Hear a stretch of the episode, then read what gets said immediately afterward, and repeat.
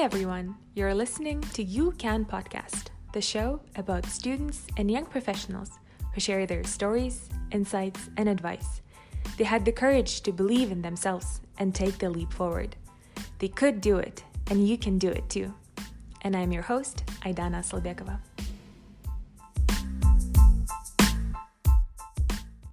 Today's guest is Ajan Gul Mohamed, co founder of New Pusti and UPenn alumna with a master's degree in international educational development. This episode opened up the topics that weren't discussed on this podcast before. We talked about how to find the best fit with a university, how to navigate through a first year in college, and how to become better at networking. We discussed how to have difficult conversations around sensitive topics and how to educate yourself to ask the right questions. Hi, Ajan. Thank you so much for your time and to share your experience and knowledge about education. Thank you for having me today. So, my very first question is How do you introduce yourself to someone you meet for the first time? That's an interesting question. Um, so, it depends on uh, the environment that I'm in. So, let's say if I'm at an informal setting um, in US, um, I usually just say, Hi, my name is Ajan, and that's already a conversation starter uh, by itself since uh, people usually react with, uh, oh, that's such a beautiful name. Where is it from? And then I'm like, oh, I'm originally from Kazakhstan and it means blah, blah, blah. So that's usually how the conversation starts. But then um, if I'm in a professional setting, it usually depends on the setting. So let's say if I'm among public health professionals, or people who work with early childhood development, I usually emphasize that. You know, I say, hey, my name is Ajan. Uh, you know, I'm a recent grad of uh, Penn Graduate School of Education, and my research focuses on, you know, uh, child abuse prevention and injury prevention. Um, and, you know, that's how the conversation starts. Uh, and if I'm in the international education environment, that's how I introduce myself, you know, as an international education professional. So it's very contextual depending on where I am. I do get these answers a lot uh, that it depends on the context and uh, to the people you're introducing yourself. And this is great to see how many roles and hats we can wear and how we can connect to different people. Yep. Uh, that's very amazing. And I want to jump right away to the education and to universities since it is a very hot topic mm-hmm. and a lot more high school students are getting more interested in studying abroad. Mm-hmm. And I wanted to give um, a context to uh, my second question. Um, when I was at NYUAD, my very first semester, I was seriously questioning my decision of coming to NYUAD. And my second choice was Lund University in Sweden. And sitting in UAE, I was thinking how my life would be different if I were studying in Sweden. And culturally, UAE seemed so much different. And at first, I thought that there is nothing that interests me at all. And what was your experience when you just moved to the US for your bachelor's degree right after high school? And how did your adjustment go? So, girl, first of all, I think I don't think you would be happier in Sweden than you would have been in Abu Dhabi. I think it's way closer to us in terms of culture. um, That's very true. So, in terms of like my experience, so when I was coming in for my undergraduate, um, I, it was my first time in US. I've been here, you know, before. Um, so it wasn't like I was shocked, but I will tell you right away that the cities that I visited as a tourist were like big cities like New York, DC, you know, and I thought that's how all of US is, you know, it's all like shiny, you know, tall buildings and everything's super developed. And uh, I'm just going to go like to the very beginning of my story, right? So um, in high school, I was like, you know, the straight A student, know it all, you know, super active, had great grades. One thing that I didn't really take very seriously were SATs. Um, and then the other thing was that I didn't really build my college list um, uh, strategically. I basically just applied to a bunch of schools that uh, you know i heard other people are applying to and i was like yeah i'm just going to apply there as well you know? And then one of the schools that i applied to was penn state. I had no idea what penn state is. I just saw that it's one of the top 50 universities in the us and i was just like okay. So i just applied to that and i never thought that i would actually end up going there uh, because i didn't really do a very good job with building a strategic list so i didn't get into the universities that i was planning to go to and um, I was going to Penn State. And honestly, I wanted to cry when I found out that I'm going to the school that I randomly applied to. This is an honest story. It's not a great story. And I guess that is why I went into college consulting, you know, because I didn't want anyone to be in that kind of situation, you know. So, um, so here I am, you know, on my uh, train ride to State College. And for those who don't know, so Penn State has multiple campuses, and its main campus is in University Park, which is in a small college town called State College. And uh, I was, you know, on my train ride, I was just like, it's, I realized it's in the middle of nowhere. It was just like a bunch of fields, you know, there was nothing there. And then when we arrived, I saw like Amish farms, you know, and then I was like, what is there, you know, they're here to see. And then they're like, well, there are Amish farms, there's Penn State. Oh, and there's also a prison. so I really, wow. I genuinely wanted to cry. Like my, I literally had like tears, you know, tears welling, my eyes were welling up with tears. And, uh, and yeah, and I was with two of my sisters, and they were like, "Whoa, what did you get yourself into?" You know, and I felt really bad because I was like, I worked so hard, you know, to come like to this dump was basically my, um, you know, reaction, which was so arrogant, and I will explain why. So I uh, came to Penn State, um, and uh, I didn't really I don't really think that the university itself was bad. It's just, you know, I came with that mindset, you know, that I don't like this place. I already made up my mind about that. So, um, but I was very lucky to have made friends right away. Uh, so the first girl, you know, who was my roommate during the orientation week, she we became very close friends. And then after that, I met her friend, you know, who became my best friend, uh, and we became roommates with her. Uh, overall, my experience at Penn State was uh, great. If now that I'm looking back at it, you know, as an adult, um, I, it was a, it's a great university. I was just this arrogant little, you know, 18 year old who thought she was too good for Penn State. The quality of education was great. The campus was fantastic. It was beautiful. Um, I just didn't really fit in, in socially uh, because I didn't really make any friends you know outside of those two people that i was friends with you know? Um, and it's just i didn't feel like people who surrounded me were interested in the same things that i was interested in. I really wanted you know to be at a school that was very international that was in a city you know that i could like go and intern at the world bank you know and other um, organizations. So um, yeah and unfortunately i didn't really get that at uh, penn state so uh, right after you know I arrived, I already made up my mind that I'm going to transfer. And I remember when I was transferring out, I had this you know bittersweet feeling like oh I was leaving my friends behind, you know, and I kind of like fell in love with the campus. I really loved my professors, but I was like you know what I need to go and be at a place where I fit in 100%. You know I can't really waste the next three or years of my life trying to fit into a place that obviously wasn't made for me.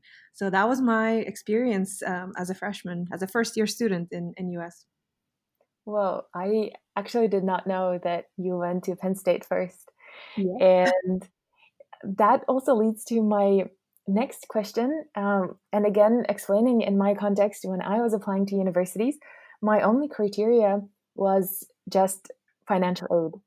And I felt like I'd be too spoiled or I'd be too demanding if I chose, um, depending on the location I liked, or if I were looking into if it was liberal arts university and I did not actually know what liberal arts was.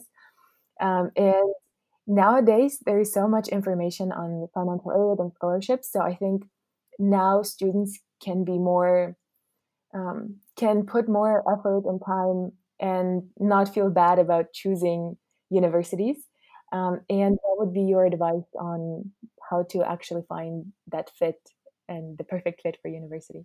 So that is a really good question. Um, so as you can see from my experience, you know, applying to undergrad, it is extremely important to have a really well built uh, list of universities to which you're going to apply, um, and you have to approach it very strategically.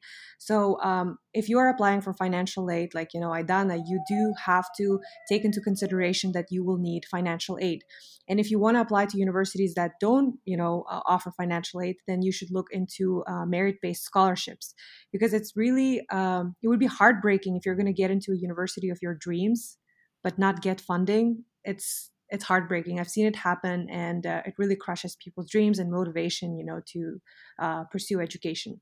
So uh, the first fit is the financial fit. You have to make sure that they're need blind, uh, you know, and if they're not need blind, uh, that they at least are going to meet 100% of your demonstrated need.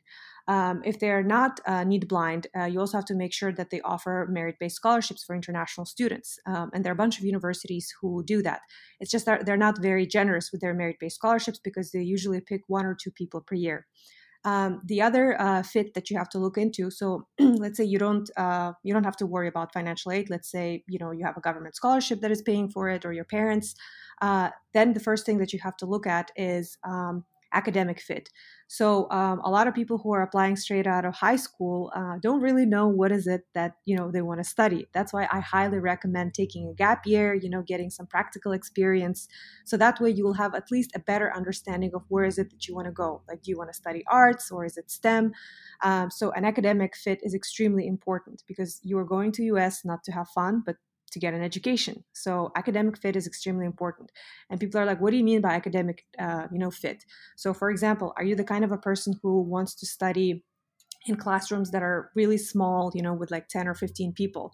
If that's the case, you shouldn't apply to huge state schools like Penn State, for example, because some of the lecture, uh, you know, lectures at Penn State were like 100, 200 people. Like it's literally like a theater. Um, and then if you want to be, let's say, in a smaller school, then maybe you should consider liberal arts colleges. Uh, another thing in terms of academic fit is do you want to be at a university where maybe uh, education is more practice based, you know, like based on projects instead of research? Or maybe you want to go to a university that is research based and you should, you know, look for universities that offer that. So it's extremely important, first of all, to ask yourself what is it that you are looking for, you know, in an education, and then look for universities based on those needs and interests. The other thing is um, as I mentioned, is extremely important to have a social fit. So, for example, I fit with Penn State academically, but it was not a great social fit. Like I didn't really find uh, friends there besides you know those two people that I met, uh, and I was there for nine months, and I didn't really make friends with anybody else because we were not a good social fit. Uh, like a lot of my classmates didn't own a passport. You know, they've never been outside of that small town that they lived in, and obviously they couldn't relate to me. We couldn't really become very close friends because it's just the gap you know between us is too big. Um, so the social social fit is extremely important. And what, what I mean by that is that, for example, if you are a kind of a you know person who's shy, you know, and you thrive in uh, close knit communities, then again maybe you should look for a school that is smaller. Uh, maybe university like Harvard or Princeton wouldn't be a good idea because those are giant universities, you know, and you have to be very ambitious, uh, you know, very like goal oriented, know what you want, you know, to in order to thrive in those environments. Um, so that is that, uh, the social fit. Um, so, and then the last thing, um, I think it is extremely important that the university that you're going to also fits in terms of uh, location and just overall like you know resources that it offers so um, for example with penn state it offered me everything you know it, it had everything that a university is supposed to offer but it was in a small college town and there was no way I could have been happy at a university that is in a small college town because you know I grew up in Almaty I'm an Almaty girl you know I need I need to be able to have you know my morning tea on Sunday you know somewhere mm-hmm. having brunch with my friends you know that you live that Dubai life. So um, yeah so that was important for me. I know it sounds like maybe superficial and a bit shallow but it's four years of your life. It's four years will basically define your 20s and you know your your life maybe you know as a person. So you don't really want to spend it just maybe at a place that you're not you're not going to be completely happy with. Um, so i guess it uh, ties in a little bit to that uh, social aspect but uh, social aspect i usually refer to when it comes to the campus life itself but i'm also talking about the larger environment around the university. So yeah how i would uh, pick a list um, and then well, everyone else knows you know that you're supposed to pick uh, you know universities that you know are your dream schools then the schools that you have like a good shot of getting in uh, but you're still unsure and then obviously your safety schools. Um, and don't apply to like more than nine schools. Oh my gosh guys please don't please don't. Nine is already a lot. Yeah you get a lot of quantity but not the quality of your application Yep. And if you're applying for nine schools, you don't it means more than nine schools and it means you don't really know where you want to go. It right. means you basically want to go anywhere, you know? yeah. And I think that was also my problem that I did not know where I want to go. Mm-hmm. Um, and I did not know what I want to do. Uh, and but also I think it helped that I was on a gap year and I was in the States and mm-hmm. I actually could go and visit campuses of universities. And i then only then i started seeing what i liked and what felt good and how i felt inside the campus. And then i met the students and talking to them i could just maybe vibe what the student values are and if they align with mine. And i think on only that was helpful in terms of getting to know how to choose a university because before that again as, as you mentioned in my head it sounded so shallow that i just for example did not want to be in a winter um, because i was so fed up with uh, waking up in the darkness and then coming back home from school and it was dark again. Mm-hmm. uh, so i couldn't justify that in my head rationally. I mean it's not shallow. It's it's important. It's tied to your mental health. Yes yes. And only then i understood that it actually is important and it's not me being um, a spoiled kid and just trying to choose a location to study and I think it's so amazing that NYU Abu Dhabi, you know, does that candidate weekend, you know, for people to have an opportunity to come, you know, and they pay for it too, you know, uh, because not everyone has the financial resources, you know, to come to US and tour the campuses of universities. But if you, like, instead of coming to LA, you know, going to the Alley of the Stars, just come and tour the universities. They're as exciting, and I think they're fabulous. Yes, that's very true. And uh, you mentioned gap year and the importance of gap year. Mm-hmm. And again, in American context, I feel like it sounds very exciting as students get to travel and do something they've never done before. And after high school, it kind of seems like they get this freedom from their parents and they can decide um, what they want to do next. And although I took a gap year, it still was very structured and I went to university prep courses. And then when I came back home, I was thinking of traveling even within Kazakhstan, but still my parents were not sure. They're like, oh, this is dangerous, and maybe you shouldn't do that. And uh, why are you going to do it? And I think there are a lot of ties of families how they don't want to let their children to do something not structured uh, during the gap year. And I get a lot of questions from high school students about why, what can they do and how they can improve their applications during gap year. Uh, what would be your advice on that? So first of all, like I completely understand these kids, you know, because um, even right now, you know, I'm working with a boy who uh, wants to come to US, you know, for fall 2020, and I'm like, are you crazy? I was like, you should take a gap year, just like everyone else is doing it, you know, defer. He's like, no, my parents just want me to come to US, you know.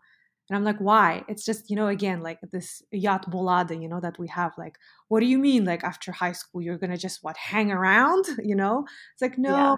dad, I'm gonna like try to find what is it that I'm, you know, really interested in. And they're like, no, you know, because uh, a generation of our parents, you know, they're so, you know, used to the idea that everything has to be structured.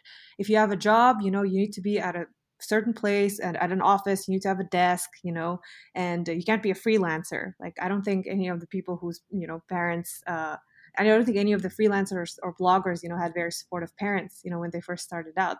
And it's the same thing with the gap year. You know, if you just come up to your parents and say, hey, you know, I just want to take a gap year, then obviously they're going to freak out because you're not providing them a plan. So I think it's extremely important to come up with a plan and show that you're serious about this, you know, because for example, if my younger brother is going to come up to me and say, hey, Ajan, I just want to take a year off college and he's not going to give me a plan, I'm going to say no. no, I, I, know what you're going to do. You're just going to sleep till noon, you know, and just play computer games because you know you, you, don't know. Like I, I mean, that's what he does during his holidays, you know. So um, it is extremely important to show that you are um, serious about this. So before talking to them, find a program that you can uh, apply to. You know, maybe it's Flex, you know, like you did it. You know, maybe it's some other structured program. There are so many websites, you know, that you can go on and like look for these programs. You can apply for a J1 visa and come to US, you know, and maybe do an internship um, at, at, an organization because you're going to be 18 years old. You know, you're going to be legally to travel by yourself. Uh, if you don't want to do that in US, you know, you can find an internship in Kazakhstan. You can come to your parents and be like, look, I applied to, let's say, I'm going to give you an example. Let's say Urban Forum Almaty. You know, I applied there as an mm-hmm. intern. Mm-hmm. I'm going to be unpaid, but this is a great opportunity. I'm going to learn about, you know, the city planning and I'm going to do this research. These are the things that, you know, I want to achieve. These are my goals. This is the person who's going to supervise me. And, you know, this is how it's going to help, uh, you know, me getting into colleges and picking a right career. Uh, so it's important to be, you know, specific and show that you have a plan. Um, if they don't understand you even then, uh, I mean, they can't really force you. Like this is what um, I, I wish like somebody told me when I was 18 and I was scared to talk to my parents or my older siblings, like people can't force you to do things. Like if you say no, like they like what are they gonna do? are they gonna force you, drag you to a university?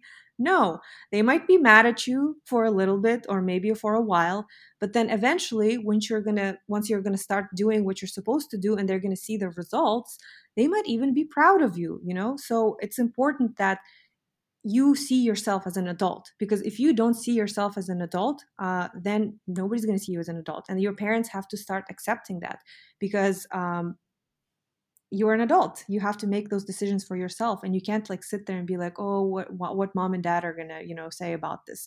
Because once you're gonna come to us you will meet people uh, who have been financially responsible for themselves you know for the past year. Uh, so it's extremely important to do that. Um, and uh, if they're like you know what? I'm not going to give you money for the next you know year uh, because you are making me mad great go find a job.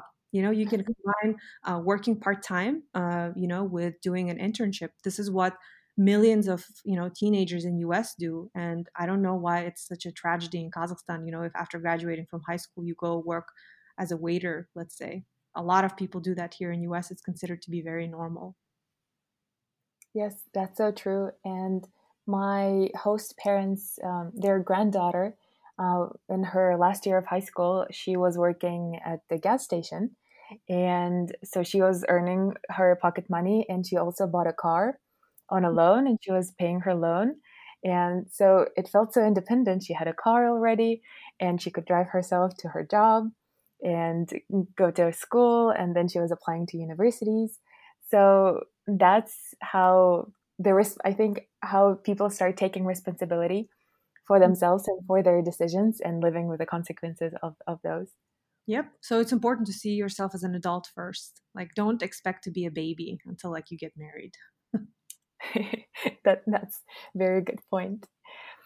And um, moving to the entrepreneurial journey of yours, I guess not a lot of high school students know um, that you're um, educational technology entrepreneur, mm-hmm. and mm-hmm. with a ten year experience in international education and as co-founder of Neopusti. What changes in our education system do you wish to see? I know it's a very broad topic and uh, there are a lot of points to to mention. So uh, applying to universities is a whole like different field of its own, and international education is a whole different field of its own, and education is like this big umbrella, you know, that connects them. So before um, I started my graduate degree at Penn, um, if you would ask me this question, I would be like, you know what, we need to make our secondary schools, you know, stronger. We need to basically scale up the NIS model, you know, so that every school in Kazakhstan is like that. I would tell you that we need to strengthen our, uh, you know, uh, higher education institutions. Now that I've actually gotten a degree in education, you know, and talked to experts, actually to experts, you know, who helped to build NIS and Nazarbayev University, I have a completely different outlook on this. And it's all based not just on my opinion, but it's based on evidence. So if I would make, uh, if I was, let's say, let's imagine I'm a minister of education, or if I go to a minister of education and he asks me a question like, what do you think, you know, you would want to, what, what would you change? So I would say that I would start investing more into early childhood development and education because according to evidence, uh, this is called Heckman education Heckman equation uh, for those who want to look it up. So uh, James Heckman is an economist at the University of Chicago. Uh, he got a Nobel Prize uh, in economics, and he came up with this equation that shows that investments into early childhood development and education have a return on investment rate of 13 percent. Uh, that is higher than anything else. So when we talk about early childhood education and development, I don't mean like kindergartens. I mean from zero to five. I mean when the baby is conceived, when it's still inside of a mother. You know that uh, he receives, uh, he and you know the mother receive the uh, the care, the quality care that they need, and after the baby is born, you know that the medical care, you know that the mother and the baby receive is high quality the support that the mother is provided um, and you know the kindergarten education that the child is going to get you know so the so that the mother has an opportunity you know to go work you know without being worried what's going to happen to your child. Uh, so those five years are the most critical years in terms of education. They determine the child's uh, health you know the amount of money that they're going to earn this is not my opinion. Again, this is based on evidence. This is based on uh, an, an economics, and this is based on professor studies, like long, uh, you know, long studies. This is not just like some short-term study. Um, so I would change that. I would basically take mo- most of the funding that is allocated for higher education institutions and give it all to kindergartens um, because that is when you need to start investing into kids early on secondary school higher you know uh, universities that's too late that's too late and i wish more people knew this. I wish i knew this earlier uh, so that you know i would you know got into this field way earlier. So now i also present myself as someone who works in uh, early childhood development. So yeah that's what i would do.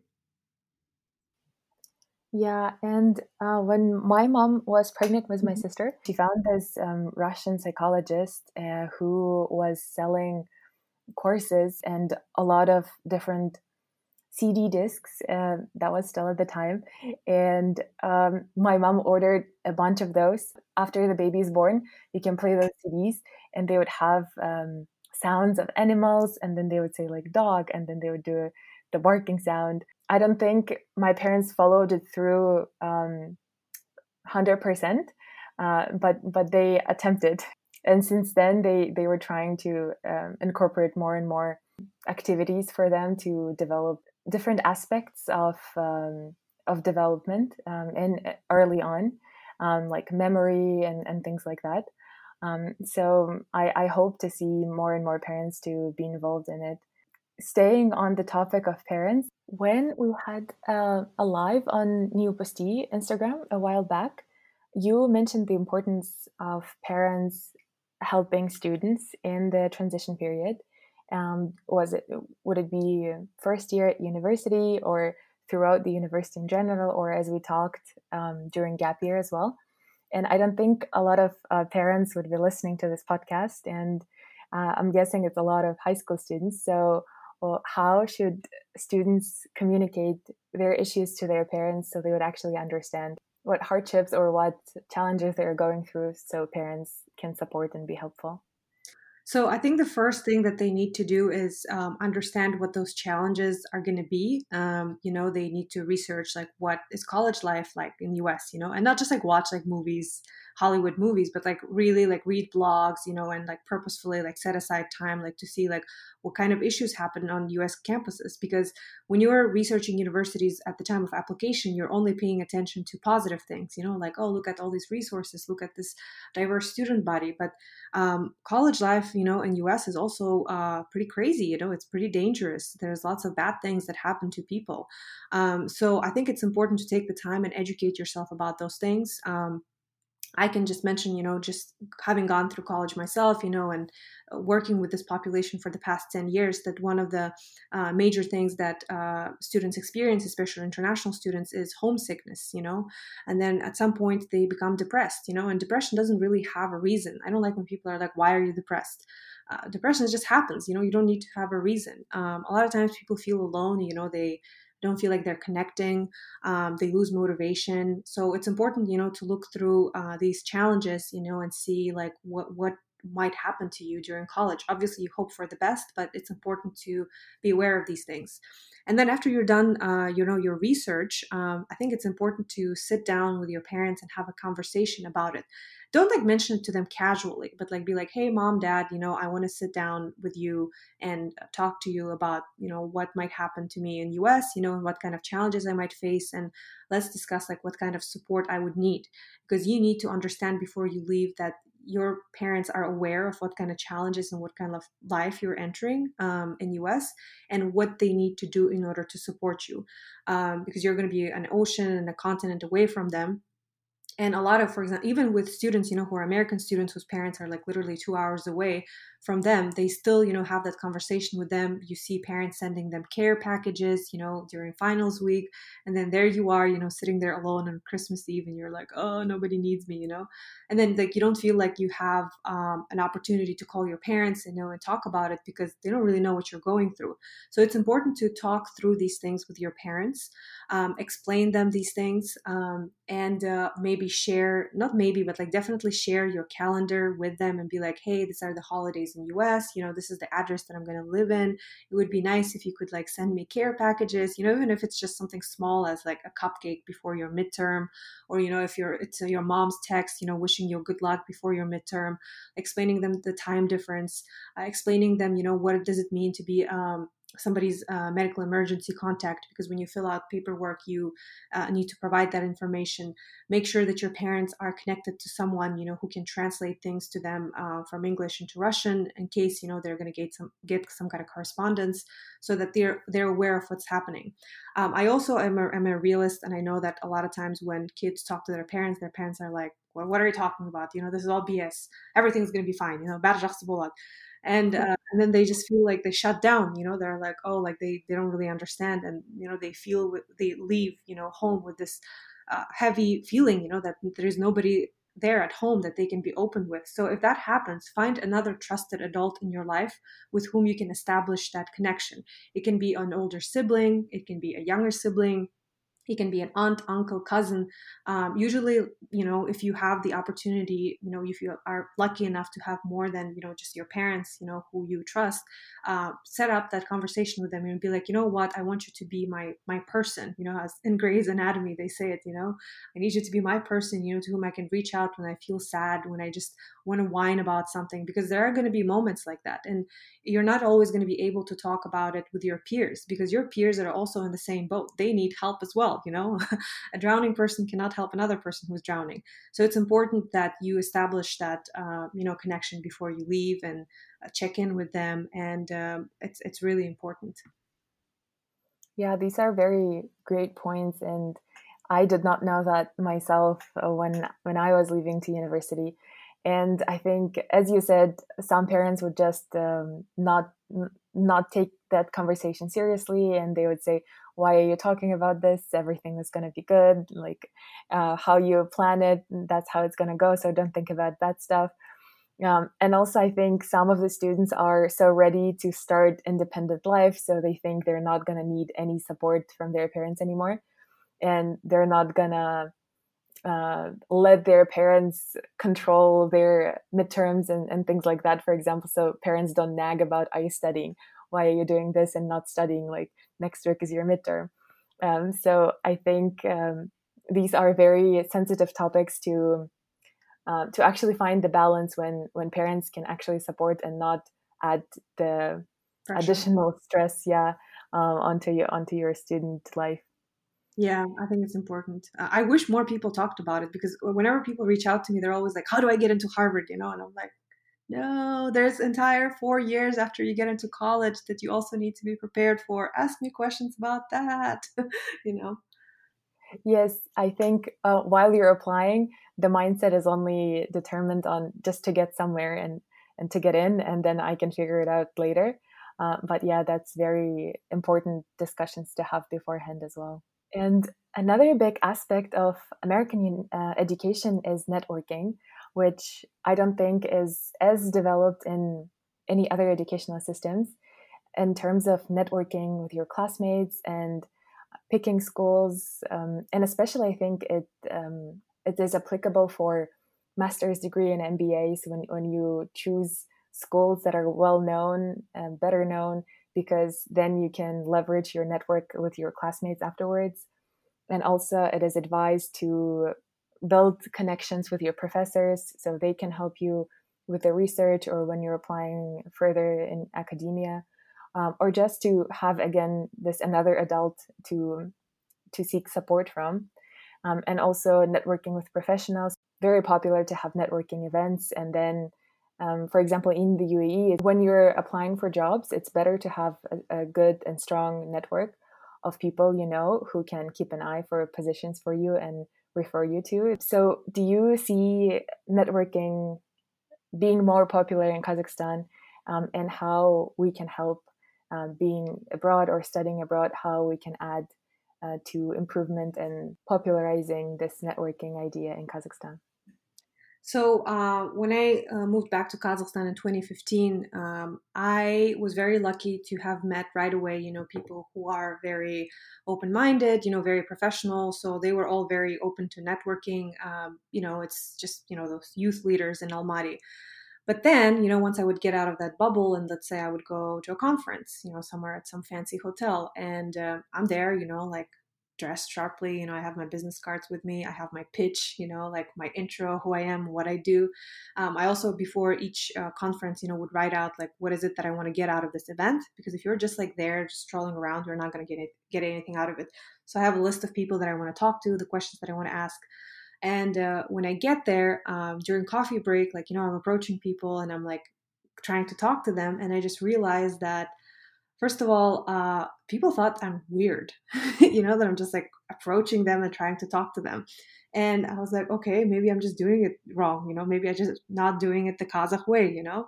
and then I realized that a bunch of people who came to the conference, they literally just came there with a friend because they were too scared to come alone. Um, and that's it. They would just, you know, sit there during the uh, sessions, listen to the speakers, and then during coffee break, they would just grab their coffee and just stand in the corner, you know, and look at other people, but not really network. So whenever I would approach people, you know, they would just be like, "Who's this crazy person? You know, talking to me? Why is this stranger talking to me?" Uh, because since we are kids, you know, especially as girls, we're conditioned like not to talk to strangers. It's it's strange, you know, and mm-hmm. uh, so I, I had trouble with that. And then even uh, in instances when I would talk to someone and they would be open to talking to me, they wouldn't really know the etiquette of networking, you know, especially professional networking. And they would, instead of like talking to me about their job, they would start complaining to me about their husband and, you know, and the fact that their baby's stomach is upset. And I'm like, whoa, conversation is not going in the right direction, you know? and you're like okay and you're trying to be polite and you're like well i'm gonna go grab some tea and then you just disappear you know? Uh, so i had to be like very uh, you know selective uh, in terms of like who do i talk to during events? And i just realized that um, you know there are several things that uh, affect people's behavior you know in terms of i'm talking about uh, you know purely about professional networking. So the first thing is that um, we're just not taught to network you know when we are in school maybe like nis kids are woke and they know how to do this you know because they participate in like gazillion olympiads and all of that and you know they're active on instagram. But the general population they don't really get this opportunity to go out to meet people like to have a pitch about who you are. You, even the question that you just asked me you know at the beginning like how do you introduce yourself? Most of the people would be like what? Of course i just say my name you know but they don't really have a pitch for different situations you know like you introduce yourself differently to a potential romantic partner you know you introduce yourself differently to a potential employer you know and uh, people who have lived here in the us or abroad you know received education uh, abroad they they know that you know you have to have these pitches you know ready to go. So you don't like stand there and complain about your husband or your kid's upset tummy you know at a place where it's not really welcome. Uh, so that's that you know lack of experience. And then um, I think what you and I can do is, you know, talk about these things, you know, share tips and strategies for, um, you know, how to network. Just talking about, you know, the fact that you have, need to have a pitch, you shouldn't be, you know, shy. And then, uh, second thing that you and I can do is uh, share just events, conferences, you know, where we know people are open minded, you know, and they would be understanding of shy folks and really help them out, you know, because most of the conferences, um, that I've attended, for example, in Kazakhstan, you know, they're very large scale, lots of important people or people who think that they're important, you know, that uh, are not very friendly. Uh, so I think it's important we share those events, and those events are usually like youth led, you know, uh, initiatives uh, where people can, you know, in a safe space, test out their networking skills, their socializing skills. Um, the second thing that people are afraid of, especially young people, is they're uh, they, just think that they don't have enough in their background you know to be interesting to a person that they're going to be talking to. Um, and i hear this all the time you know when high school students come up to me and they're like well you know they they try to like downgrade themselves. They're like well i don't really have anything interesting about me so i just want to like learn about you and i'm like well you already know everything that is to know about me. It's in the pamphlet you know? So like tell me about you. You know what do you do? What kind of research you do? What kind of classes you take? You know so i try to like talk them up so i think it's extremely important for people to like stop thinking of themselves as like oh i'm too young. I don't have nothing to, you know anything to offer or anything interesting. No it doesn't matter. You can be five years old you know and still network i mean under the supervision of your parents hopefully. Uh, but you know you can still like talk about the things that you're interested in you know and why you like the person and what you want to get out of that experience. Um, the other thing that i think it's um, important to consider is also gender and age so um, women are not really taught to approach people first. Uh, maybe they feel more comfortable approaching other women, but let's say the person that you really want to talk to is is a man. You know, uh, a man who's the same age as you, or maybe who's older than you. There is that you know still uh, gender barrier uh, because we're taught like oh you don't you're not you shouldn't be the one to approach you know a man first. Like it would seem desperate or the man might perceive it in the wrong way you know and that happens that happened to me you know when i would show initiative in meeting someone and they would take it the wrong way. Uh, the other thing is age. So for example you know how, how in russian we have we and ti you know or sis yeah. and sien in kazakh. And for example i would come up to a speaker at a conference and i would be like oh i really you know enjoyed your speech you know and blah blah blah and i would be very professional and then this older man would immediately just call me T, you know, be like, you know, and then I would immediately like I'm like I don't want to talk to this person anymore because he obviously does not he's not professional. Like why why do you assume just because I look younger than you that, that you should you can you could talk to me like that? So uh, there's that, and then also it's just people are scared that they're going to be shot down. You know that when you approach someone, you want to talk to them, and they're like, "Oh, I'm too busy. Like I don't want to talk to you." You know.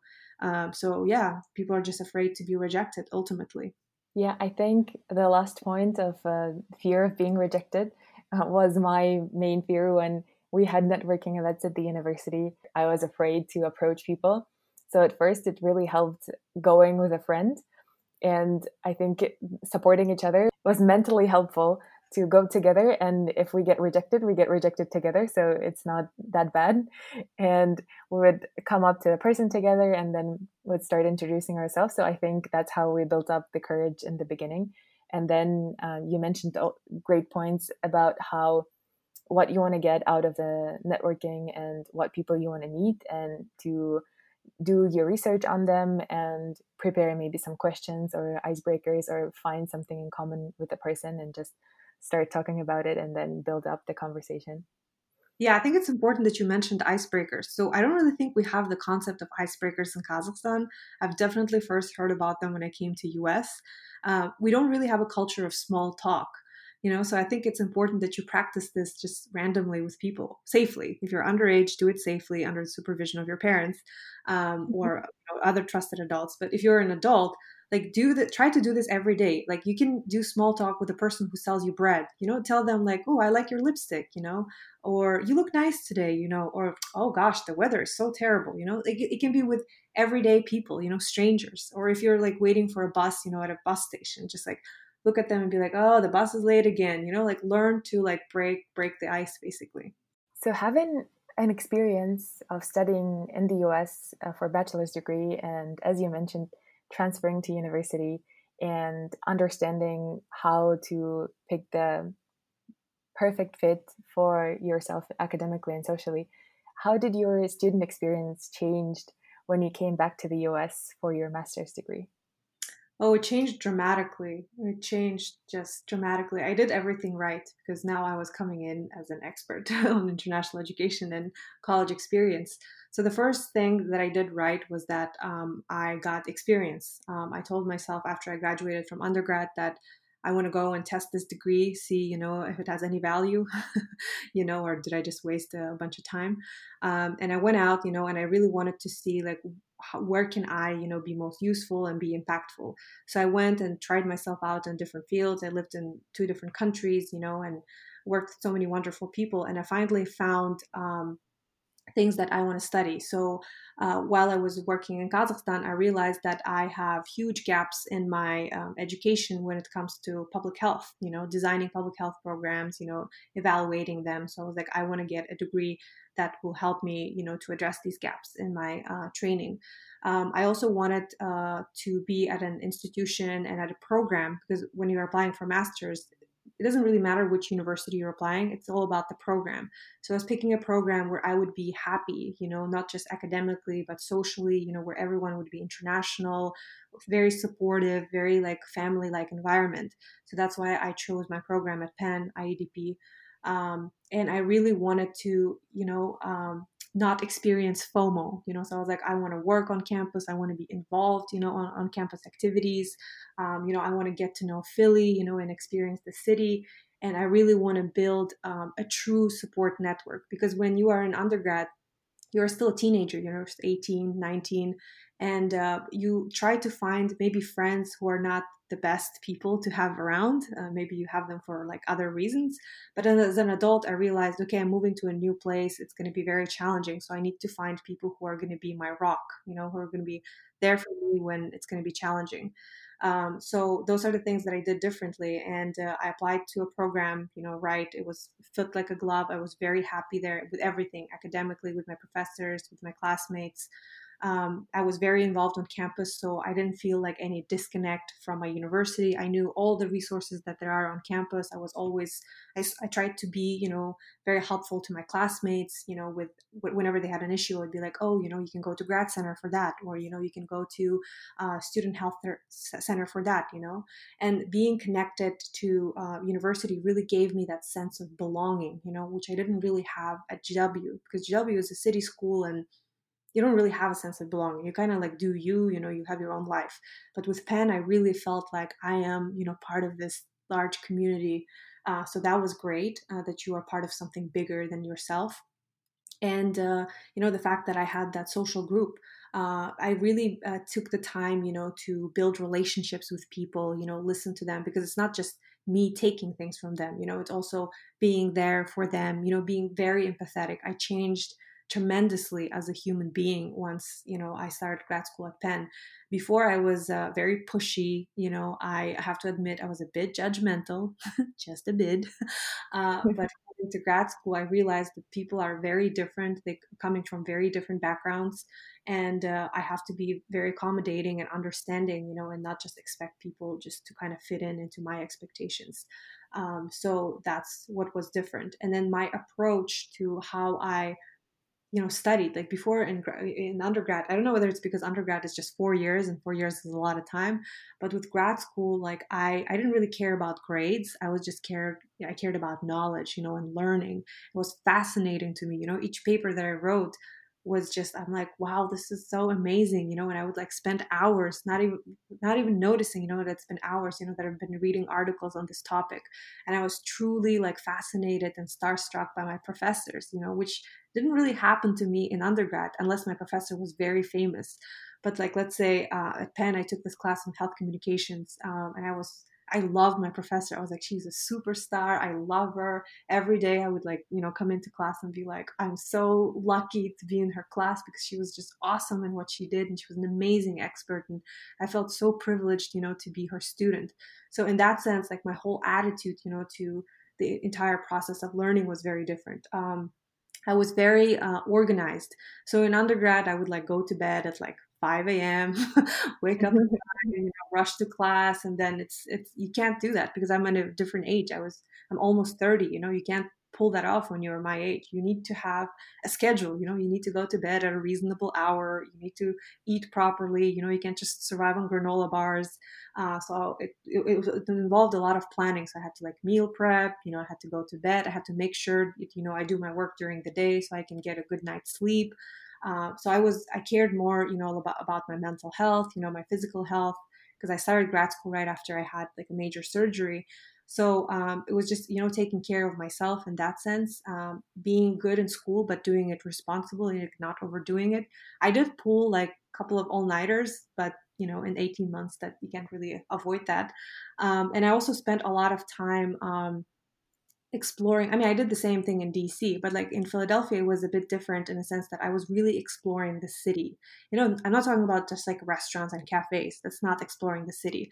I really got to know like the good sides of philly the bad sides you know different communities that are working to improve it and i also got involved myself in that. So i can when people ask me like do you feel like you have lived in philly? I'm like yeah i can for sure tell that i lived Philly, Philly, you know, I know where to go. That you know where to go. I know what good things are about Philly, you know, and what are the bad things. And I know people who went to school, uh, you know, in Philly for four years and they've never gotten off their campus because they're like, oh, it's too dangerous, you know. So um, yeah, that's what was different. I guess it's uh, what you call in Russian, you know, being a осознанный. So I was like very yeah. prepared. As an adult, it's a very different experience. Yes, and I think we talked about this before how it's the same bubble created around NYUAD, and not a lot of people go outside the campus to explore the city and not just to drive to Dubai and, and see the fancy life, but also to get to know how locals live, and especially when the culture is so divided. And as there is a very strong distinction between nationalities, for example, Southeast Asians being identified as labor workers and Caucasians as office workers per se, and to be honest, I've never felt racism towards myself until I came to the UAE, or maybe I just never realized that I had those experiences. For example, in the US, I never identified myself as Asian, and I never even thought if I should be questioning my identity or identifying myself as anything. And as you mentioned, that you had more meaningful experience studying at your master's degree, I wanted to ask how to have this hard conversations, to be vulnerable about our unawareness on this topic, and at the same time to have courage to ask these right questions that are not ignorant and offensive to the other person. And I think this was also something I noticed at NYUAD that we were so many different nationalities, and I think we were so afraid to offend one another that we even stopped having this difficult conversations and bringing it up and sharing our perspective. And what would be your advice on how can we educate ourselves? So i think that's a, such an important question especially if you're coming to us at this time you know when we're seeing black lives matter protests you know and people having conversations about race relations with specific focus on you know and african americans and their oppression in this country and how we're all complicit you know it's in one way or another, you know, and how we can be better allies. Um, and one of the ways, you know, you can educate yourself is first admit the fact that you are ignorant about these issues. Uh, admitting that doesn't mean that you're, you know, dumb or stupid or uneducated. No, it's just uh, in Kazakhstan we don't really talk about race relations because um, it's just not a thing. We don't have, you know, Africans in our country. There are very few of them, you know, and most of them are uh, in a certain industry. At least the Africans, uh, Kazakh Africans that I've seen, you know, they've all been in show business. You know, they're either dancers or singers, and you know, they perform in some sort of way. I've never seen them in other um, professions. In terms of African Americans, when I was growing up in Kazakhstan and uh, when I watched, you know, consumed that American media, I also saw African Americans only as basketball players or rappers, you know, so I was also very ignorant in that sense. And I think it's important so to admit that ignorance and then have an open mind, know, that, hey, I want to learn, I want to learn more about these people, you know, because they are um, an essential part of the US. They basically built this country. Uh, so it's extremely important to have that open mindset and then uh, go out there and educate yourself. A lot of times we place that burden of educating us on somebody else but on these kind of issues when it when it comes to racism or you know or sexism or any other you know controversial topic that you might not know how to frame your questions it's your responsibility you know to go out there and educate yourself.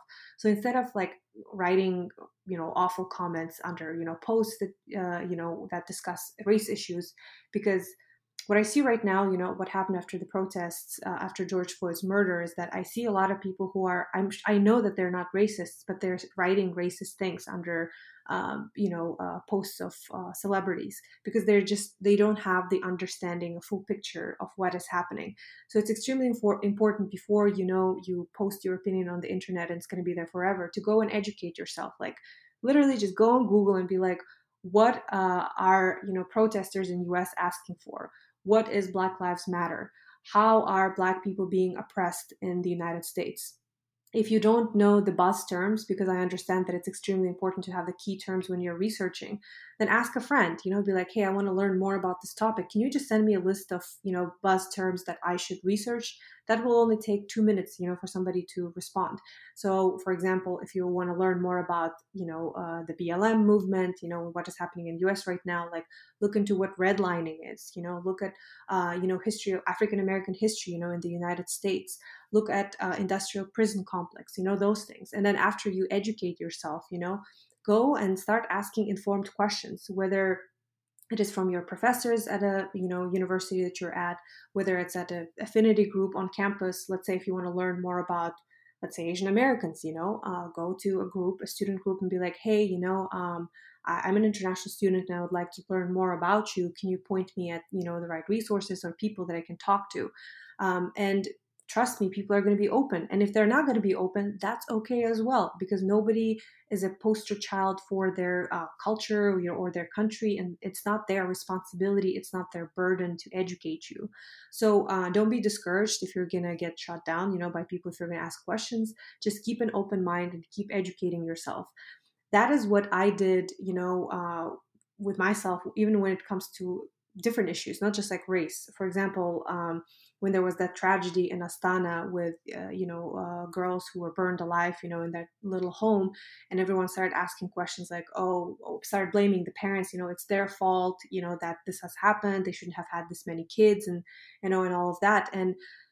I was like, I want to know, you know, why this happened, but I didn't want to ask insensitive questions, you know, because I was also thinking, like, I think it is kind of their fault, you know, that they left the girls alone. But I knew that I don't want to say it out loud because it sounded insensitive. And if your gut is telling you what you're thinking is insensitive, then you should go and educate yourself. So that's what I did.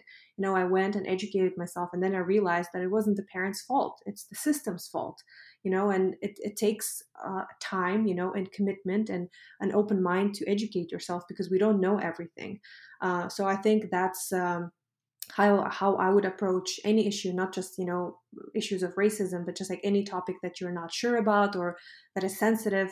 Um, and in a country like you know UAE, it's even more sensitive because um, from what I understand from when what I've been you know to UAE, there's no equality really in that society, and I don't really know how to work with that because in US, everyone like in, on paper on paper everyone is equal. It's just what happens you know in in real world is is is not what you know was written in the laws.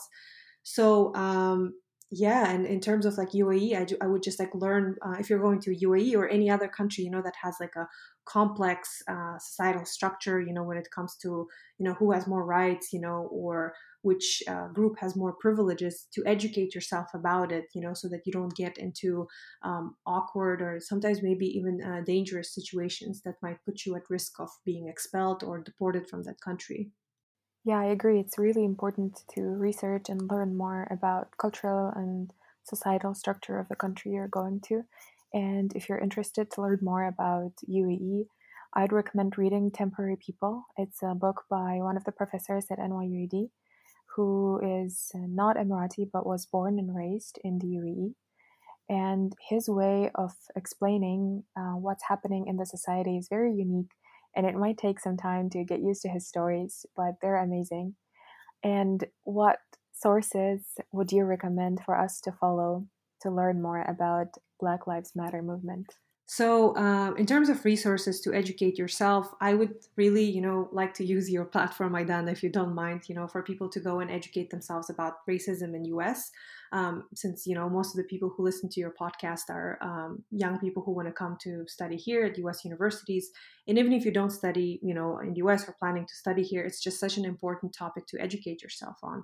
Um, and um, the resources that I'm going to share are uh, all, you know, documentaries, movies that are available on Netflix or other platforms. Like I know that people have access to all kinds of platforms, and maybe they could use their weekend, you know, and free time to check out these really wonderful documentaries and films. Um, I can obviously give you a list of like books and websites and all of that, but I know that those things are not very popular with with your audience, which is composed of young people. So um, so here's the list of things that I highly recommend you to watch to have, you know, a very basic understanding of what is happening. So the first thing that you should check out on Netflix is uh, When They See Us. Um, it's a documentary about boys uh, who were wrongfully convicted of raping a woman in New York and how they spent, you know, um, almost two decades in prison. Uh, the other one is called 13th. Um, so it is a documentary uh, about uh, in, uh, industrial prison complex in U.S. So basically, how prisons came in place of um, slavery. Um, another really great uh, movie that I recommend is uh, called The Hate You Give. Um, it's a story of a little girl in U.S. You know who basically lives um, in two different worlds. You know she attends this really elite private school where she's mostly with white people and then you know she has this reality of living as a black girl in us you know and what happens to her outside of the walls of her um, private school and then I really uh, recommend another movie called Fruitvale Station. It just shows like what base. It's a story of basically why people are protesting, and right now, you know that you can just be taking a ride and then you know just be shot for for no reason. You can you can be shot for being at the wrong place at the wrong time in US if you are um, just a couple shades darker than other people. Um, so I highly recommend checking out uh, these uh, shows. And uh, when you watch them, they use the buzz terms that I used before, you know, and then they they're going to give you uh, an opportunity to go and you know write out questions that you have about racism, uh, you know, that you can go and research because I lived in U.S. you know for four years for undergrad, and I didn't really, I wasn't really interested, you know, in. Um, in the oppression of black people you know because i was like well i wasn't the one you know who oppressed them so you know why why should i worry about it but then in 2013 the year i graduated you know that's when the black lives Mo- movement uh, black lives matter movement you know became active and that is when i was like okay what is happening it, this is big i need to educate myself and i started you know again just from watching shows uh, because that is how you start your get your intro into this issue and I was like, wow, like this is crazy. I need to educate myself more on this. And that is how I started, you know, getting recommendations on books. But in order to read those books, you know, you first need that introduction because otherwise it, it's just so much history. It is, it's a really sad and tragic history. Now, um, I'm just trying to focus on what is called um, the uh, Black joy or the African American joy, you know, because we talk so much about the oppression of uh, African Americans. But it's also, I think, important to educate yourself on their achievements and you know and their contributions to world history and American culture. And that's what I'm doing right now because a lot of people don't realize that the things that they enjoy, you know, the music that they listen to, you know, the, the dance movements that you know they uh, they do when they're dancing, uh, the food that they love, you know, the, even the clothes, the style that they wear, it all came from African American culture. And it's just we don't really reflect on that and we don't think about it. So it's all of our business, you know, as long as any other human being is being hurt, it's our business. It's not like a black issue or African American issue or an American issue. Uh, it's a human issue when you know another human being is oppressed. So yeah, I would start uh, with you know educating yourself with these uh, great movies and uh, documentaries. I had a class at NYU Ghana, and we were visiting the largest castles from where slaves were traded to the West. And just being there and listening to what had happened there was a very difficult experience and the least i can do now is to check out this tv shows and learn more what's happening and how we can help and i would encourage our listeners to check out this tv shows as well. Thank you so much for this opportunity to have this open conversation with you on difficult but very important topics in our society today. So Aidana, I really want to thank you for, you know, giving me an opportunity, you know, to share this information and thank you for your wonderful questions. Um, it's so difficult, you know, to find an interviewer who asks, you know, questions that are informed, you know, by your background, so you're not answering the same questions over and over again, and you know that you're able to share uh, information that students really need. Um, so I really thank you for that. I think you're doing an amazing job with your podcast and your blog, you know, and helping young people, you know, achieve their dreams. I honestly think that NYU Abu Dhabi needs to pay you because you are their brand ambassador. I think there are like at this point dozens of people who have applied to NYU Abu Dhabi just because you know you write about it in such a way that makes you want to go there and forget about the Harvards and Princetons of the world. Uh, so thank you for everything that you do. I really appreciate it. Thank you for your kind words. It truly gives me motivation to keep at it. And I've learned a lot today, and I'm sure that our listeners did as well.